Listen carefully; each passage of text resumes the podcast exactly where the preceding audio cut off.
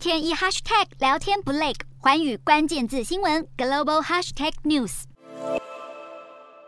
美国自川普政府时期开始对中国进口商品加征关税，理由是要对抗中国在经贸领域的不公平行为。而拜登政府执政至今，仍然没能决定是否调降这项强硬的关税政策。但是近期的台海紧张局势升温，恐怕让拜登必须更谨慎地审视美对中的关税增减问题。拜登一方面不希望做出被北京视为挑衅的行为，同时却也不想在北京面前退缩，这让关税政策陷入更深的泥潭。实际上，早在几个月前，华府官员就已对这项关税政策看法两极，其中财政部长叶伦和商务部长雷蒙多都支持调降关税，以降低消费者物价压力，缓解通膨。而美国贸易代表戴琪则主张继续加征关税，持续强硬抗中。戴琪还表示，中国的贸易策略已对美国钢铁产业造成巨大冲击，严重损害美国经济繁荣。对此，戴琪承诺会采取更全面的新做法，向中国追究责任，其中包括补贴半导体产业的晶片法案，扩大投资美国基础建设，以以及与更多盟友合作，形成更强大的抗中阵线，为美国创造公平竞争环境。但美中贸易争端所引发的代价也慢慢显现而出。美国为打击中国侵犯人权行为，在今年六月份启动了防止迫害维吾尔人劳动法。法案严格规定，所有在强迫劳动状态下生产的中国货物都不被允许进口。这让长期以来高度依赖中国货的美国太阳能产业措手不及，因为大多数来自中国的太阳能电池板不是被扣留，就是被退回。由于在并将生产的太阳能板在全球太阳能供应链中扮演重要角色，因此美国太阳能产业。在美对中进行关税加征后，就不断面临提高关税与原物料价格上涨的挑战。而更重要的是，这样的问题彰显了拜登政府要在打压中国商贸与追求再生能源发展之间取得平衡，实在不容易。